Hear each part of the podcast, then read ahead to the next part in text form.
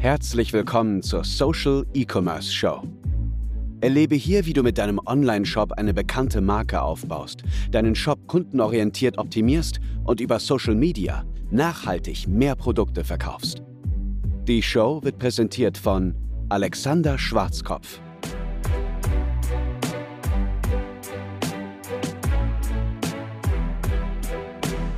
Ich habe das ganz große Privileg, mit äh, einer der interessantesten Marken, vor allen im nachhaltigen Bereich, im deutschsprachigen Raum, äh, schon eine ganze Weile zusammenzuarbeiten. Und zwar ist die Rede von Kuschel. Und da bin ich besonders stolz, äh, dass du, Matthias, äh, nochmal, sogar das zweite Mal, äh, Zeit für mich gefunden hast, einmal mit mir zu sprechen. Vor einem Jahr haben wir schon mal gesprochen, da gab es diesen Podcast noch überhaupt gar nicht. Da gab es die Social Commerce Show nicht, da haben wir uns einfach mal so unterhalten, denn ich fand das wichtig, was du zu sagen hast, gerade für viele andere Online-Shops.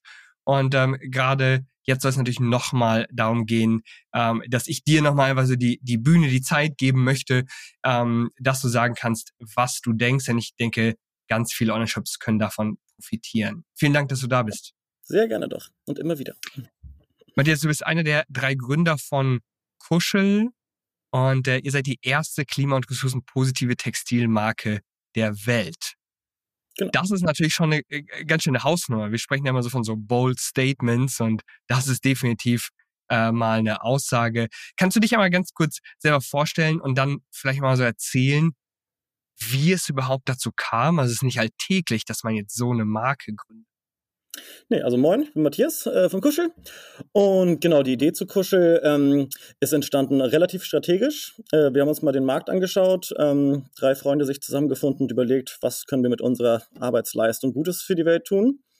Dann war mhm. es relativ klar, wir wollen das Spielfeld äh, Nachhaltigkeit auf jeden Fall forcieren, weil das halt ein wichtiges Problem ist in unserer Gesellschaft und auch in der Zukunft nicht besser wird, leider.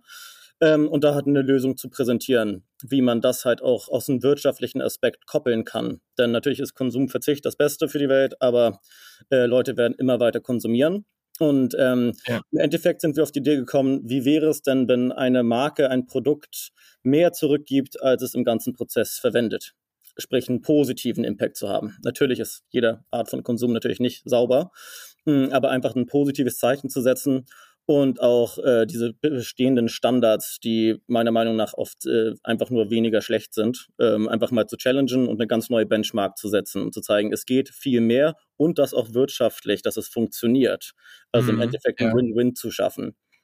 Und das war so ein bisschen so der, der Ausgangspunkt. Ähm, dann haben wir ein bisschen recherchiert und geschaut, welche Produkte oder Kategorien, Industriebereiche äh, gibt es, wo man halt reingehen kann und dann haben wir gesehen, ähm, da wir mit Online-Direktvertrieb starten wollten, ähm, um halt auch die Idee zu testen und nicht was Großes aufzubauen, um dann zu merken, huh, funktioniert gar nicht, ist am Markt vorbei, sondern wirklich erstmal gucken über Crowdfundings und Online-Direktvertrieb zu schauen, ob wir denn auch wirklich da im Endeffekt Leute finden, die das auch supporten und auch das Produkt brauchen. Mhm. Äh, genau, dann haben wir verschiedene äh, so Kriterien aufgestellt. Wir wollen natürlich keinen Bullshit erfinden, den niemand braucht und künstliche Bedürfnisse erwecken, weil das ist natürlich alles andere als äh, nachhaltig. Ähm, ja. Und sind dann halt auf so ein Thema wie Handtuch gekommen. Ähm, dann denkt man auch so, hä, bist du damit aufgewacht? So, Handtuch it is. Äh, nee, da haben wir auch wirklich überlegt, okay, das eignet sich auch wirklich gut für den äh, Online-Vertrieb, da du keine Größenproblematik hast. Ähm, es ist ein Produkt, wie gesagt, was jeder auf der ganzen Welt braucht und da auch keine großen kulturellen äh, Unterschiede vorherrschen. Sondern es ist ein, äh, ein typisches Produkt des alltäglichen äh, Gebrauchs. Ähm, und dann haben wir noch ein bisschen den Scope geöffnet und geschaut, die ganze äh, Industrie, Heimtextilien, ist und war damals besonders noch im Dornröschenschlaf. Also Nachhaltigkeit hat sich auf Ökotex 100 ähm, irgendwie ähm, begrenzt und Leuten von der Industrie immer wieder gesprochen. Da meinten sie auch so, ja, Ökotex 100, was kann man denn sonst machen? Aber das heißt nicht viel. Mhm. Also das ist wirklich äh, Abwesenheit von giftigen Stoffen und nicht wirklich äh, nachhaltige Aspekte zu bedienen. Und dann haben wir gesagt, dass wir da etwas Neues schaffen können. Und wie gesagt, halt etwas zu schaffen, was halt mehr zurückgibt, als im ganzen Prozess äh, verbraucht wird. Da reicht es auch nicht aus, eben irgendwie ein paar Bäume zu pflanzen, wie das halt so manche andere machen. Sagen so, sie werden jetzt ganz besonders nachhaltig, weil sie irgendwie einen Baum äh, pro, pro Produkt äh, pflanzen. Ihr pflanzt ja auch zwei Bäume pro Produkt, aber das ist am Ende des Tages äh, da will ich später nochmal kurz drauf eingehen, ähm, das ist ja auch nur, nur die Spitze des Eisbergs bei euch. Ihr habt euch ja wirklich hereingesetzt, mit ganz vielen Produzenten äh, gesprochen, um das Produkt von Grund auf irgendwie neu zu denken und besser zu machen. Genau, dieses Baumthema, das ist immer noch etwas, was so marketingtechnisch gut funktioniert, weil das bleibt in den Köpfen hängen, aber ist wirklich nur das i-Tüpfelchen äh, auf dem Sahnehäufchen mhm. der Nachhaltigkeit. Also das ist äh, cool, aber der größte Impact entsteht natürlich halt durch das Sourcing der besten Materialien, die halt wirklich wenig kaputt machen in der Welt. Ähm, das ist halt nicht so sexy und das bleibt nicht so gut hängen in den Köpfen, weil wenn man jetzt von Biobaumwolle ja. redet, muss ja. man natürlich den Erklärbär relativ groß ausräumen und Holzfasern, die wir verwenden, das ist nicht so einfach äh, zu verdauen. Hm, da bleibt ein Baum ja. schneller im Kopf hängen und man hat innere Bilder von riesigen Bäumen und Wäldern. Man pflanzt natürlich einen Setzling. Ähm, genau, aber das einmal. Und dann haben wir auch nochmal gesagt, dass wir den ganzen Prozess im Bereich äh, CO2 und äh, Wasserverbrauch berechnen, also von Anbau bis zur Produktion und der Logistik und äh, kompensieren diesen mit Goldstandard-Zertifikaten. Also halt wirklich, und dann kommt diese Bäume on top. Und auch ganz wichtig ist zu sagen, dass diese Bäume natürlich nichts kompensieren. Da gibt es keine wissenschaftliche Grundlage, um irgendwie was zu sagen, ähm, dass man damit jetzt irgendwie was äh, wieder gut machen kann, sondern die sind einfach on top. Man kann nicht genau beziffern, wie viel genau CO2 gebunden wird, respektive wie viel Frischwasser dadurch erzeugt wird. Mhm. Das ist nochmal ganz wichtig. Aber das Bäume pflanzen, ne, gibt viele Firmen, die das dann halt so ein bisschen als Marketing-Tool verwenden und ja. wir ne, pflanzen nochmal einen Baum und dann denkt man, wow, nachhaltig. Ist besser als gar nichts zu machen, klar. Aber ja, genau. Das, äh, wir versuchen natürlich schon viel mehr zu machen und holistischer. Und das glaube ich auch in, das ist dann der Unterschied der zur Kundenbindung auch wirklich, dass Leute, wenn sie einmal sozusagen halt vielleicht durch den Baum äh, auf uns kommen und es sich dann aber halt kognitiv tiefer reindenken in die Thematik, dann verstehen sie, wow, okay, gut, ihr habt es wirklich durchdacht und das ist jetzt nicht irgendwie nur so ein kleinen Kommunikationslayer, den ihr darauf packt, sondern das ist tiefgründig durchdacht und wird weiter optimiert und das ist jetzt nicht um abzucashen, sondern wirklich was äh, Gutes für die Welt zu machen. Ich finde das so klasse, dass ihr da so transparent seid, dass du selber sagst, okay, pass auf, man kann es jetzt gar nicht so bestimmen, weil es wird definitiv irgendwie einen positiven Impact haben. Denn ob jetzt mehr Bäume sind definitiv besser als weniger Bäume, so egal was, was äh, für eine klare Zahl dahinter steckt. Viele gehen natürlich so den anderen Weg, ja, denken sich so, okay, wenn ich jetzt sage, dass wir Bäume pflanzen, machen wir irgendwie mehr Sales und wir tun so, als wäre das so übertrieben nachhaltig und wir könnten damit alleine schon äh, alles ausgleichen. Also vielen Dank dafür. Und ihr habt ja jetzt erst auch vor kurzem äh, jetzt die Millionenmarke geknackt an gepflanzten Bäumen. Herzlichen Glückwunsch auf jeden Danke. Fall an dieser Stelle nochmal dazu. Ähm, da hättest du hättest du das erwartet, als ihr damals angefangen habt? Bin ich nicht ganz sicher vor drei vier Jahren. Ja, vor drei Jahren und ein bisschen ist unser, also drei Jahren und ich glaube drei Monaten ist unser Online-Shop live gegangen. Ähm, davor war nochmal ein Crowdfunding. Nee, aber das hätte ich nie erwartet, dass es dann halt dann doch so schnell gehen kann und äh, dass wir dann die Millionen frühzeitig knacken. Das ist auf jeden Fall ja. sehr, sehr Großartig. schön zu sehen. Mega gut. Mittlerweile habt ihr jetzt ähm, Handtücher, den Bademantel, die Kuscheldecke, als Beach Towel in verschiedensten Farben und Formen natürlich, äh, grundsätzlich alle Produkte auch die Facecap-Pads. Um die vollständig, äh, vollständige Transparenz hier zu wahren, äh, will ich natürlich sagen, ich habe all eure Produkte, weil die einfach so richtig, richtig gut sind. Äh, an dieser Stelle, ich, mein, ich sage normalerweise mal, das ist keine Werbesendung für irgendwelche Marken, aber das soll tatsächlich eine Werbesendung auch für Kuschel sein. Ja, äh, ihr habt das an dieser Stelle auf jeden Fall verdient. Gab es, äh, du, du hast jetzt schon sozusagen von der Entwicklung des Handtuchs gesprochen, aber gab es irgendwie einen Masterplan jetzt äh, tatsächlich für diese Produkte oder war das dann so, hey, die Handtücher funktionieren schon richtig gut, davon habt ihr auch schon sehr viele verkauft und äh, dann gehen, dann, dann hinzugehen, hey ja, die logische Variante ist jetzt so der Bademantel oder war das dann auch so, so eine Idee, die ihr plötzlich hattet? Nee, das war schon alles relativ vorne, weit vorweg geplant, also beim Markenaufbau schon. Ähm, wie ich das auch immer angehe, ist relativ strategisch, dass man halt sozusagen einmal den Konsumenten heute und in der Zukunft sich anschaut, Wettbewerb heute in der Zukunft anschaut und was man besonders gut kann. Und mhm. auch bevor der Name überhaupt äh, sagen runtergeschrieben wird oder darüber nachgedacht wird, ist meiner Meinung nach es wichtig zu wissen, auch wo gehe ich mit meinem Portfolio hin? Was ist das emotionale mhm. Versprechen, mhm. das Nutzungsversprechen und der Nutzungskontext, in dem meine Marke heute und in Zukunft äh, sagen, an Relevanz haben soll? Also ganz äh, grob gesagt, so, ne, weiche, kuschelige Sachen für zu Hause, gleich Kuschel. So, also, dass man halt da schon diesen ganz klaren Kontext und so eine Positionierung setzt. Deswegen auch bewusst niemals im Bereich äh, Fashion oder sowas reingegangen, weil da gibt es einfach unendlich viele. Und halt, ne, da haben wir einfach auch eine Marktlücke sozusagen gesehen im Interior-Bereich. Da äh, tat sich nichts im Bereich Nachhaltigkeit und da können wir natürlich auch mehr rausbrechen. Im Bereich Fashion tut sich, glaube ich, auch noch nicht genug. So, da gibt es garantiert auch noch äh, viel zu machen. Aber da ist die, die Masse an Brands und äh, Mitbewerbern, die alle kommunizieren, sehr, sehr groß. Und dementsprechend, mhm. da war halt Bademantel natürlich die logische Extension. Ähm, das muss man sich dann erstmal leisten, wegen den Größenproblematik, also Retourenquote, die bei uns halt zum Glück sehr, sehr gering ist. Aber natürlich, wenn etwas passt oder nicht passt, was man im Internet bestellt, ja. muss man das natürlich auch mit äh, irgendwie mit einkalkulieren.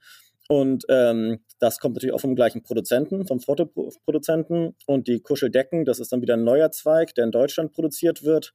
Das muss man sich dann auch erstmal leisten und stückchenweise sozusagen dann halt äh, weitergehen. Und wir wollten natürlich halt oder werden auch im Interior-Segment bleiben. Also immer zu Hause Produkte schaffen, die halt äh, dein Wohlbefinden steigern im Endeffekt. Mhm. Ich finde das cool und es ist auch so professionell, wie ihr das an dieser Stelle macht, dass ihr ja wirklich auch den Markt beobachtet.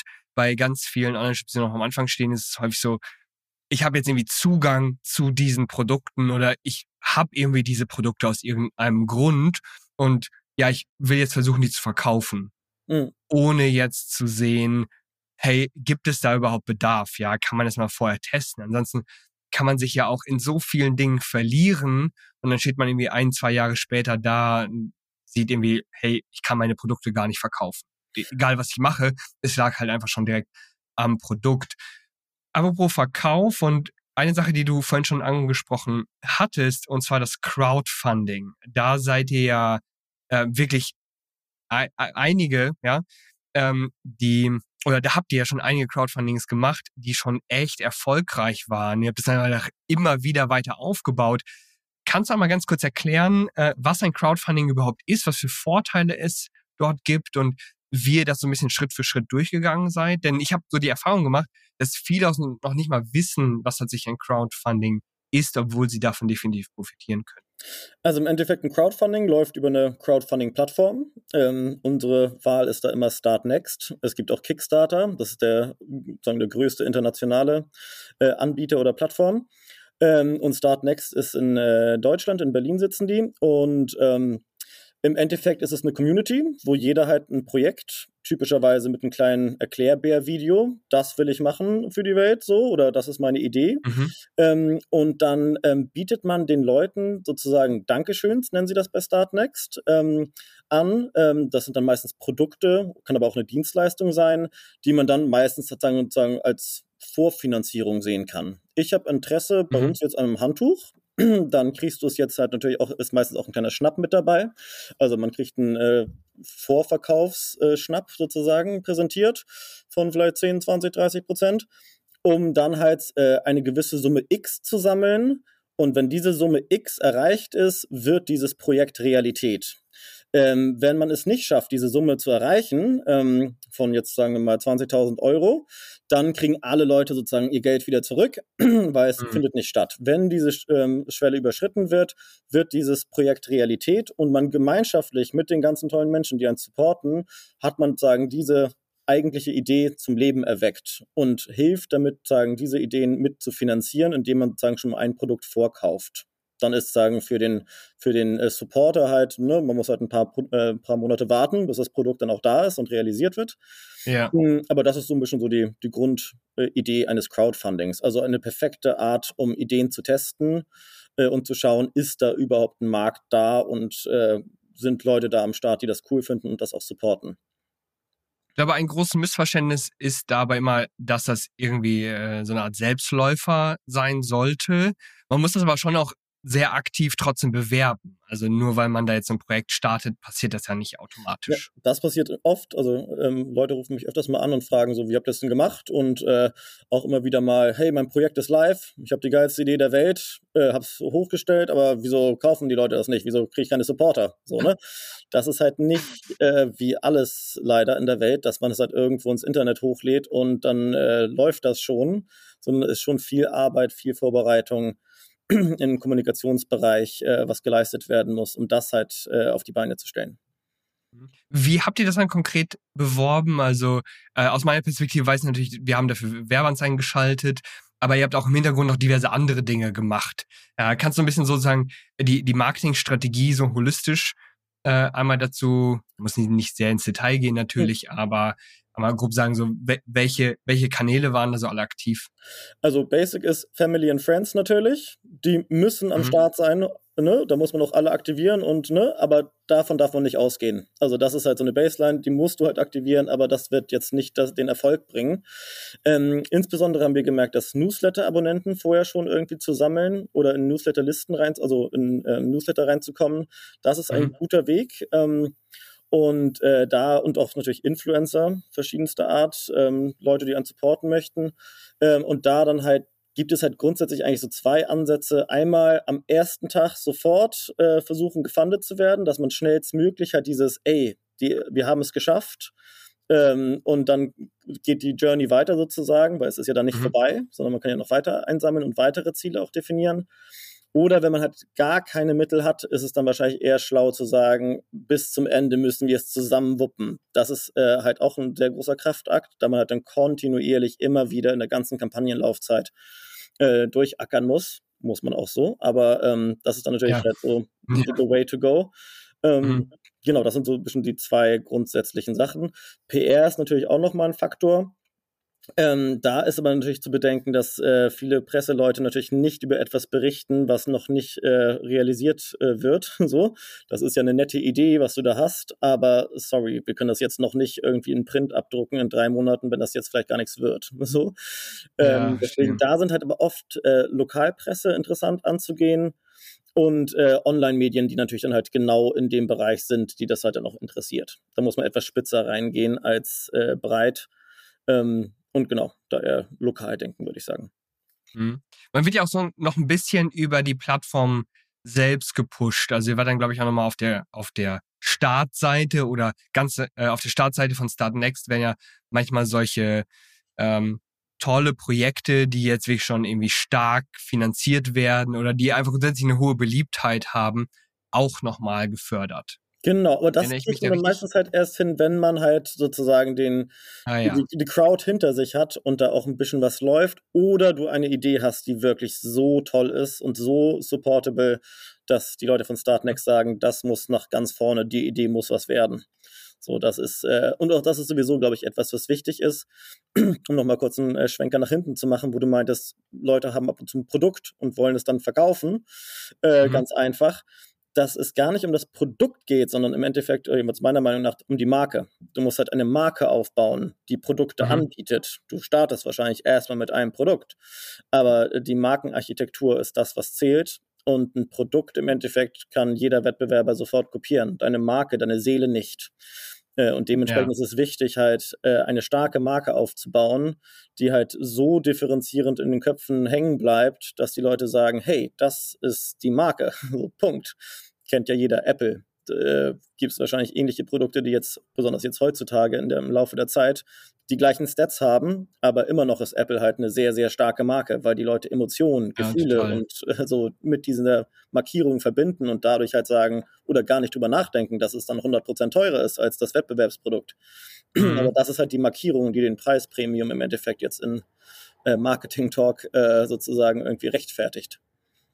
Deswegen, Total. Also äh, der Markenaufbau ist ein wunderbares Mittel gegen so Austauschbarkeit. Ja, wenn plötzlich irgendwie alle gleich sind, alle haben Premium-Qualität, dann ist so ein bisschen, dann wird es so zum Glücksspiel. Ja, ob Kunden jetzt bei dir kaufen oder bei irgendwem anders, aber wenn sie sagen, hey ja, alles, was irgendwie kuschelig sein soll, das kriege ich bei Kuschel ganz klar. Ne? Die haben jetzt schon mehrfach bewiesen und da möchte ich jetzt kaufen. Bei den anderen bin ich mir nicht sicher, ob die jetzt irgendwie gute Produkte haben oder wer die am Ende des Tages sind.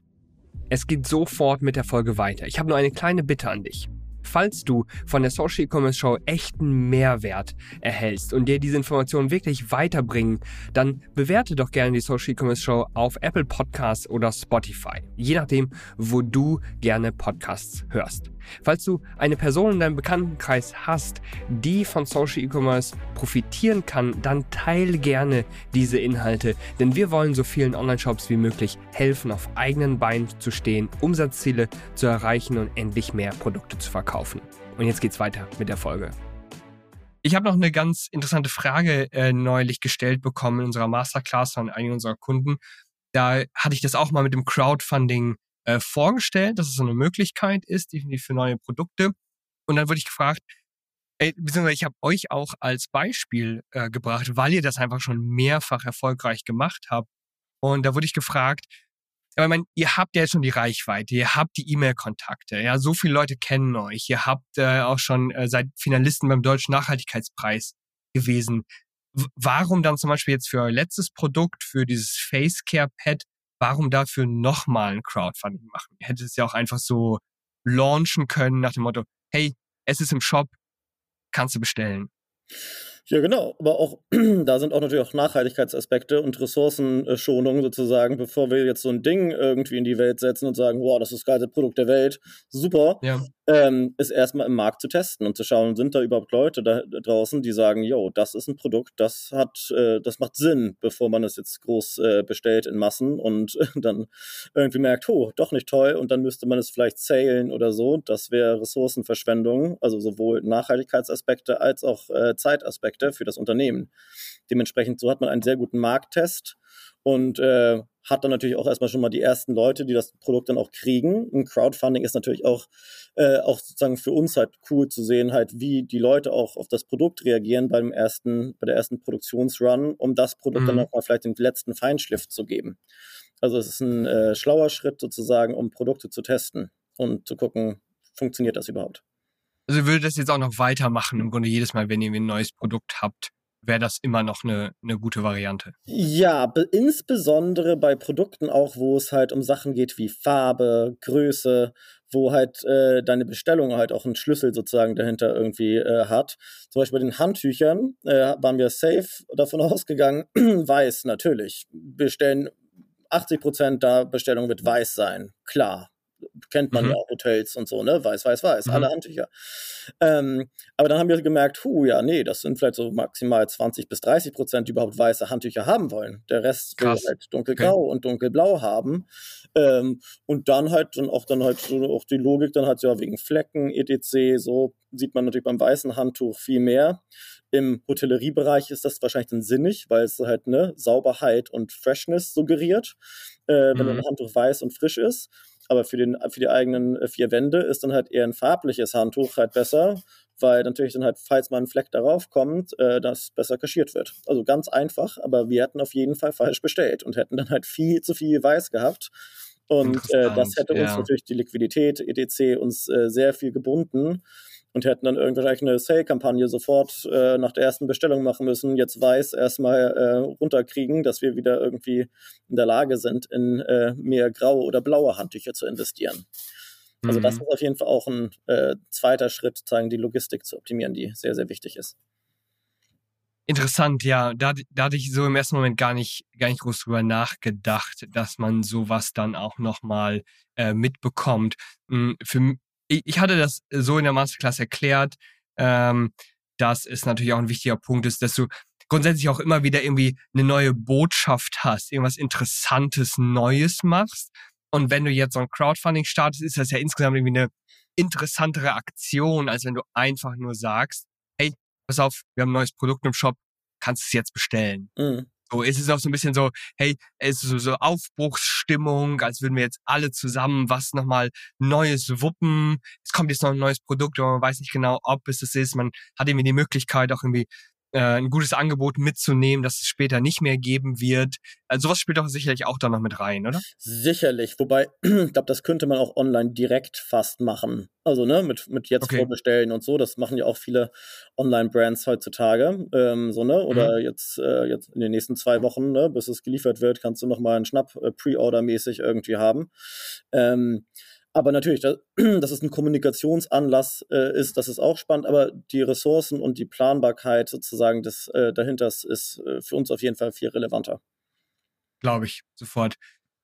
Weitere Marketingaktivitäten. Da habt ihr einen ganz schön bunten Mix. Also viele sind ja beispielsweise 100% in irgendwie Performance Marketing äh, investiert, schalten Werbeanzeigen, entweder nur auf Facebook und Instagram oder sind schon ein bisschen breiter aufgestellt, aber machen am Ende des Tages trotzdem äh, nur Werbeanzeigen und Performance Marketing.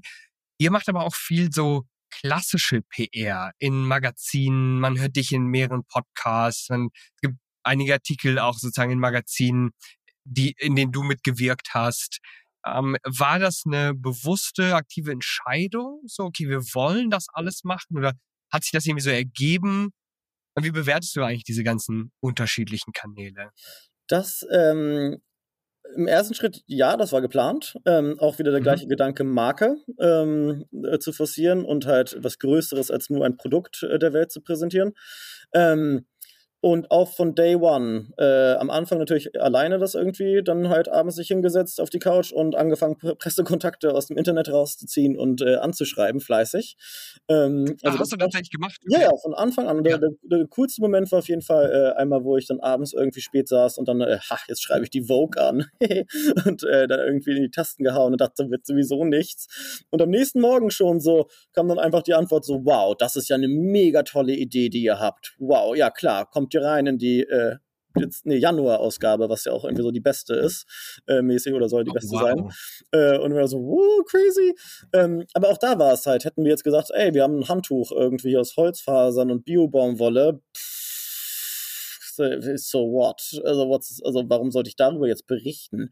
Aber so, mhm. ey, wir mhm. haben ein Produkt erschaffen, was halt, äh, wir versuchen halt Konsum zu ändern, einen positiven Konsum in der Welt zu verbreiten.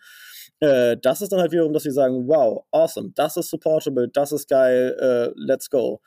Und ähm, bin auch sehr happy, dass man also durch so eine starke äh, Story, die wir da äh, versucht haben aufzubauen, äh, ist es auch halt einfach dieses, äh, auch diesen Impact, den man damit schafft, was wir auch irgendwie wollen, dass andere uns kopieren im Endeffekt, wenn wir zeigen, guck mal, wenn du wirklich mhm. in etwas echt wahrhaftes Gutes rein investierst und nicht dann Fake Greenwashing Layer irgendwie auf deine Werbekampagne raufklatscht, äh, sind die Leute auch bereit, dich zu supporten. Und dieser Wert, die Liebe, dumm gesagt, die du von der Community und von Pressemenschen, das sind ja auch alles Menschen, die da sind, ne, äh, ja. bekommst, ja. ist viel mehr wert als äh, das Geld, was du in sozusagen Media Budgets investieren müsstest, um deine Greenwashing-Kampagne fliegen zu lassen. Ähm, und da haben wir jetzt mhm. auch äh, jetzt neulich wieder eine Auswertung bekommen, dass wir jetzt schon über, ich glaube, 7,3 Millionen Euro an gewichteten Medienäquivalenzwert, so nennt man das. Wow. Also der Äquivalenzwert ist halt äh, eher so ein bisschen sehr groß. Äh, also der gewichtete Medienäquivalenzwert heißt, wie viel würde es kosten, in diesem Zielmagazin, in dieser Subkategorie, in dieser Größe stattzufinden, würdest du dafür Geld ausgeben. Mhm. Und äh, wie gesagt, da sind wir jetzt schon 7,3 Millionen geschafft, äh, die man eigentlich hätte ausgeben müssen. Und oh, das haben krass. wir geschafft, indem äh, die Leute, die Redakteure gesagt haben, wow, awesome, das supporte ich, das würde ich gerne featuren. Das ist mal wirklich etwas Tolles, so, ne? Und das mhm. ist wirklich, äh, man auch, hätte ich auch nicht gedacht, dass es äh, so gut ankommt und äh, macht uns jeden Tag immer noch glücklich. Also das ist wirklich ja. Äh, ein Ding, wo man auch zeigen möchte, guck mal, es lohnt sich wirklich gut zu sein und was Nettes zu tun und nicht halt zu verarschen und auf Geldgier ähm, irgendwie zu setzen, sondern es lohnt sich einfach. Liebe, größer, Geld. Ganz doof gesagt. Ja, verstehe. Ja. Und die sind ja auch mal auf der Suche nach äh, tollen Geschichten, nach Stories oder in diesem, äh, in diesem Kontext gibt es natürlich auch mal das Stichwort Storytelling.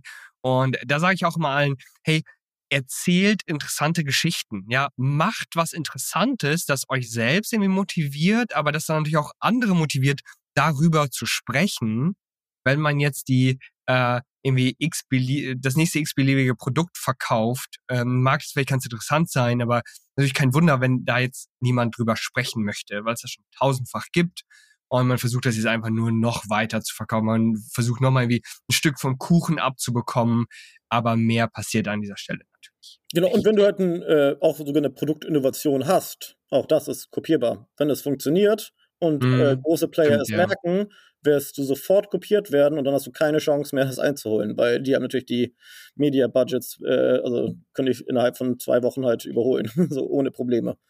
So Deswegen, war, ja. Und, einfach sehr, sehr und Presse, also wie gesagt, das ist halt, äh, finde ich persönlich sehr, sehr wichtig, dass wir das äh, halt viel spielen.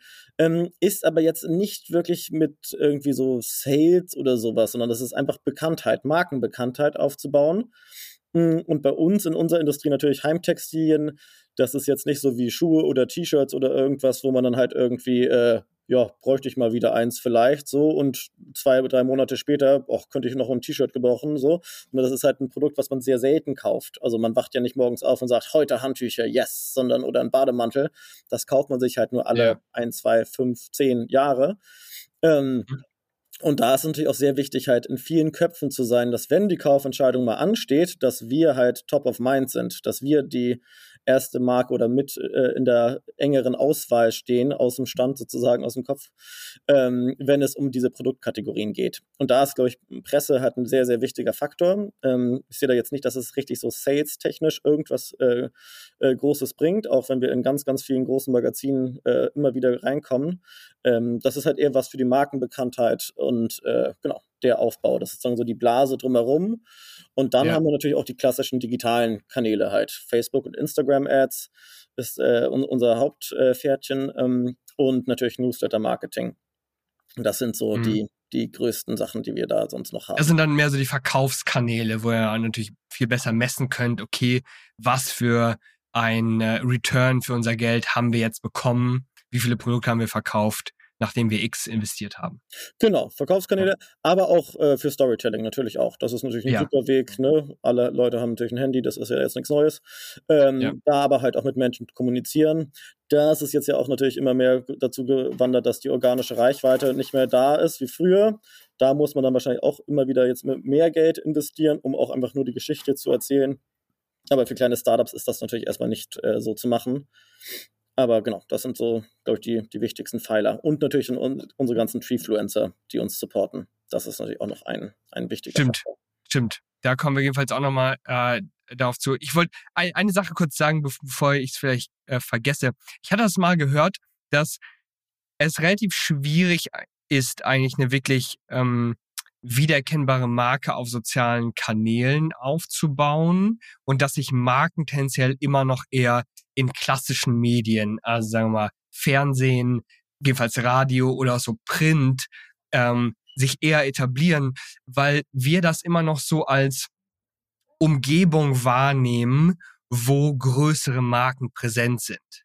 Also wenn ich Werbeanzeigen schalte, äh, zum Beispiel im Fernsehen, ja, und wenn man mich dort sieht, nimmt man mich viel eher als tatsächlich so als Marke wahr, als wenn man einfach nur eine Werbeanzeige auf Instagram sieht. Das ist natürlich eine, eine, eine, eine starke Pauschalisierung, mhm. aber ich fand die Idee eigentlich ganz interessant, denn ich meine, auf sozialen Kanälen kann jeder mit ein paar Euro sofort Werbeanzeigen schalten. Es kommt natürlich auch darauf auf die Inhalte an, die man weitergibt, aber insgesamt wird man auf sozialen Kanälen weniger als Marke wahrgenommen.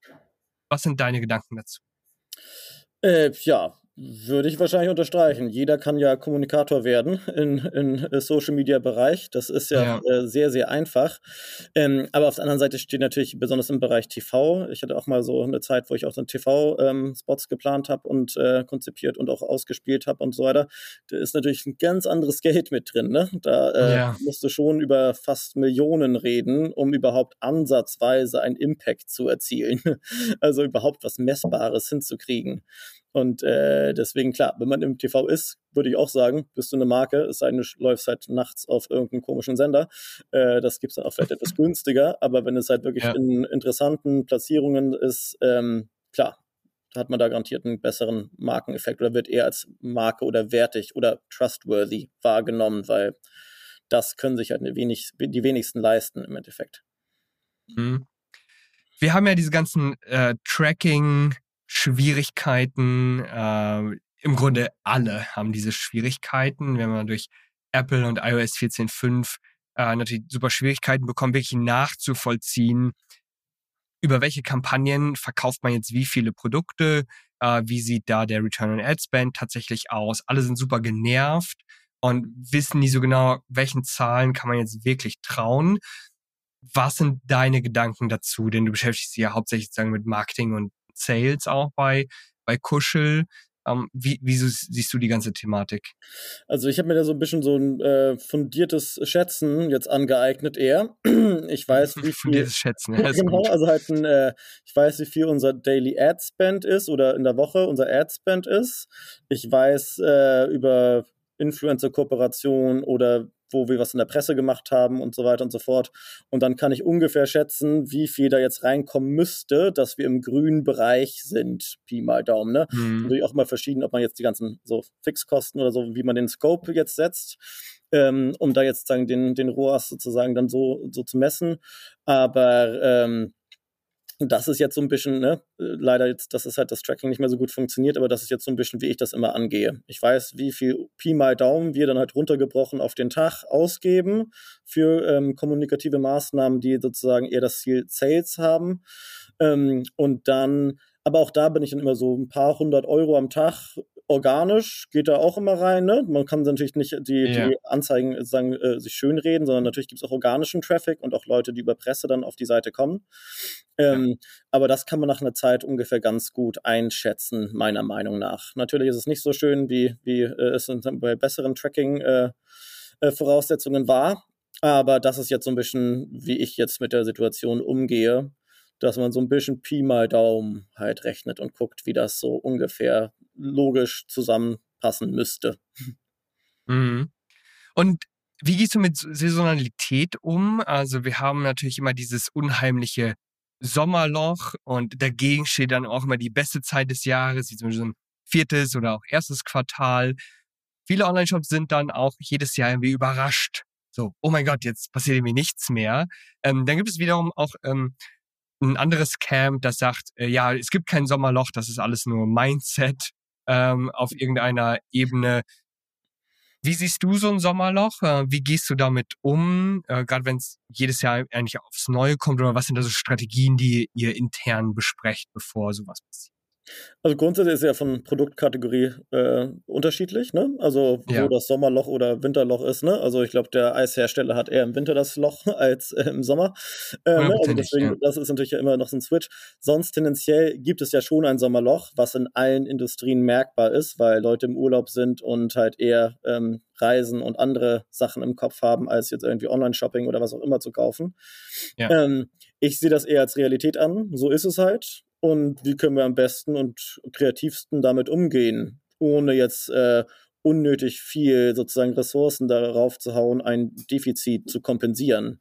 Denn das bringt halt auch nichts. Lieber deine Stärken ausbauen und sagen, hey, jetzt habe ich dann halt eher ein bisschen mehr Zeit, äh, Q3, ja. Q4 vorzubereiten, als äh, meine ganze Energie in etwas zu verschwenden, was es halt vielleicht ein bisschen weniger schlecht macht. Ne? Also man sollte natürlich nicht aufgeben, sondern immer wieder neue Ideen reingeben ähm, und wie man das äh, sozusagen die Zeit auch irgendwie gut nutzt. Aber ich würde dann nicht alles, äh, nur weil die Realität so ist, dann halt versuchen, die Realität zu ändern. Das ist, äh, glaube ich, äh, nicht sinnvoll. Glaube ich auch nicht. Glaube ich auch nicht. Ganz Schluss, ich weiß, du musst gleich schon zu einem zu einem anderen Meeting, aber wenn du jetzt so zurückblickst, ähm, würdest du irgendwas ganz am Anfang von Kuschel anders machen? Nee, also das ist, ne, also ich glaube, ich hätte noch früher unsere PR-Agentur äh, aktiviert, so, aber das ist natürlich alles eine Geldfrage, ne? Weil ich glaube, also das. Natürlich. Äh, ne, das ist, äh, das wäre vielleicht so ein Thema. Mm, aber sonst bin ich eigentlich ganz happy, wie das alles gelaufen ist bis jetzt. Aber das war halt auch, glaube ich, viel, dass man sich halt wirklich sehr, sehr, sehr viele Gedanken macht, bevor man überhaupt loslegt. So, ne? Also halt, äh, wenn dein Fahrplan steht und du den Markt verstehst und deine Wettbewerber und Konsumenten halt versuchst, möglichst gut zu verstehen, dann äh, schaffst du es auch, einen Weg zu gehen, der dann halt auch, wenn Sachen mal sich ändern und hier und also wenn du halt verschiedenste Szenarien, Trendszenarien in deinem Kopf sozusagen durchgehst, mhm.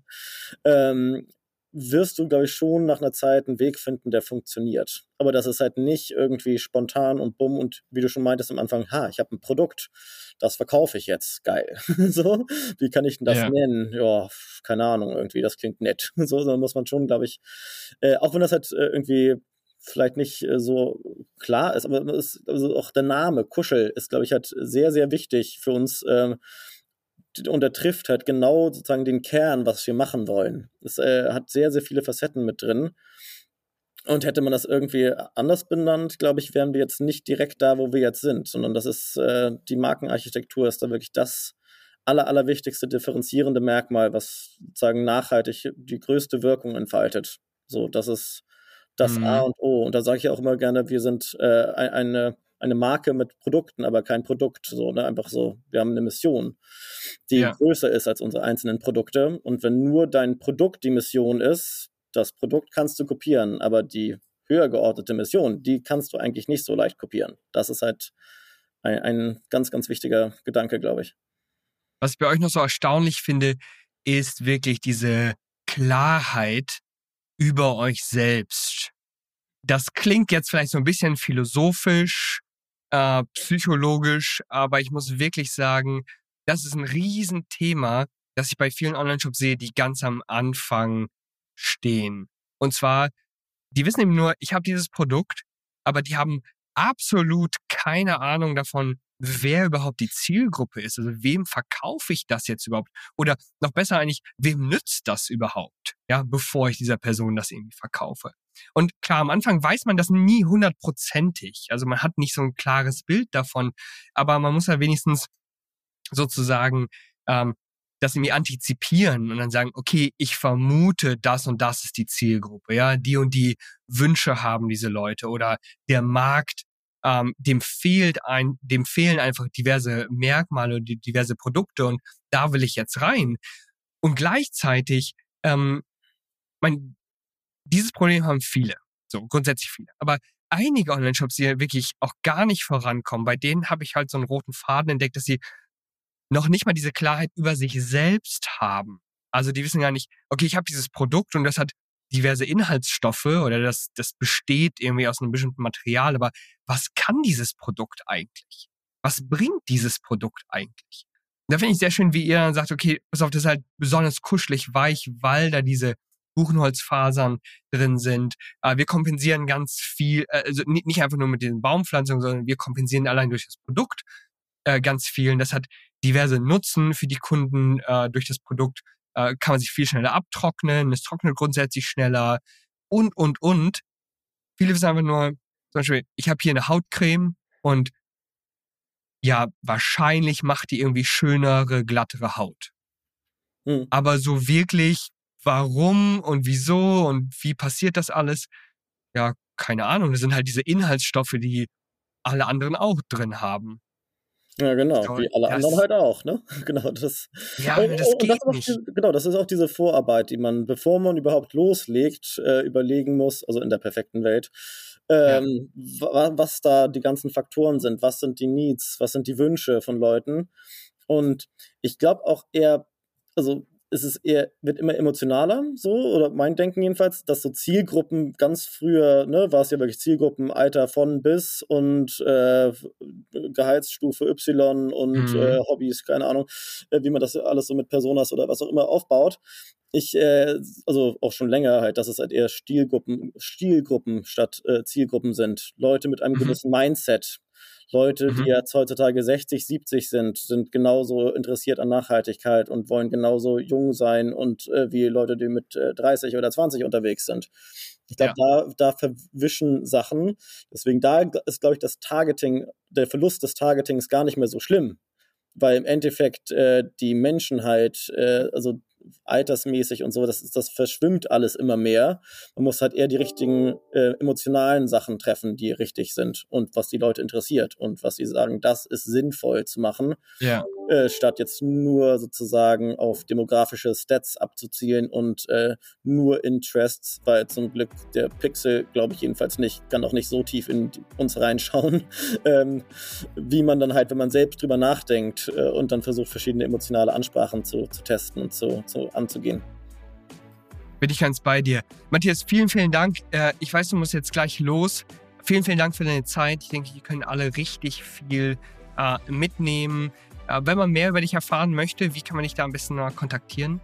Äh, also bei Kuschel mal vorbeischauen, äh, kuschel.de ohne C mhm. geschrieben mhm. und äh, sonst bei LinkedIn bin ich auch auffindbar als Matthias Weser. Hm, ähm, da kann man mich sonst auch gerne mal anpingen ähm, und genau. Das wäre gleich so. Wunderbar. Ich packe das auf jeden Fall in die Videobeschreibung oder in die Show Notes, je nachdem, ähm, wo das gerade äh, angehört oder angeschaut wird. Super, Matthias, vielen, vielen Dank nochmal. Ähm, vielen Dank fürs wir Zuhören. sehen uns. Ja? Wir hoffen, dass dir diese Folge der Social E-Commerce Show gefallen hat. Wenn du weiterhin Tschüss. nachhaltig mit deinem Online-Shop wachsen willst, dann verpass keine weitere Folge und werde Teil der Social E-Commerce Familie.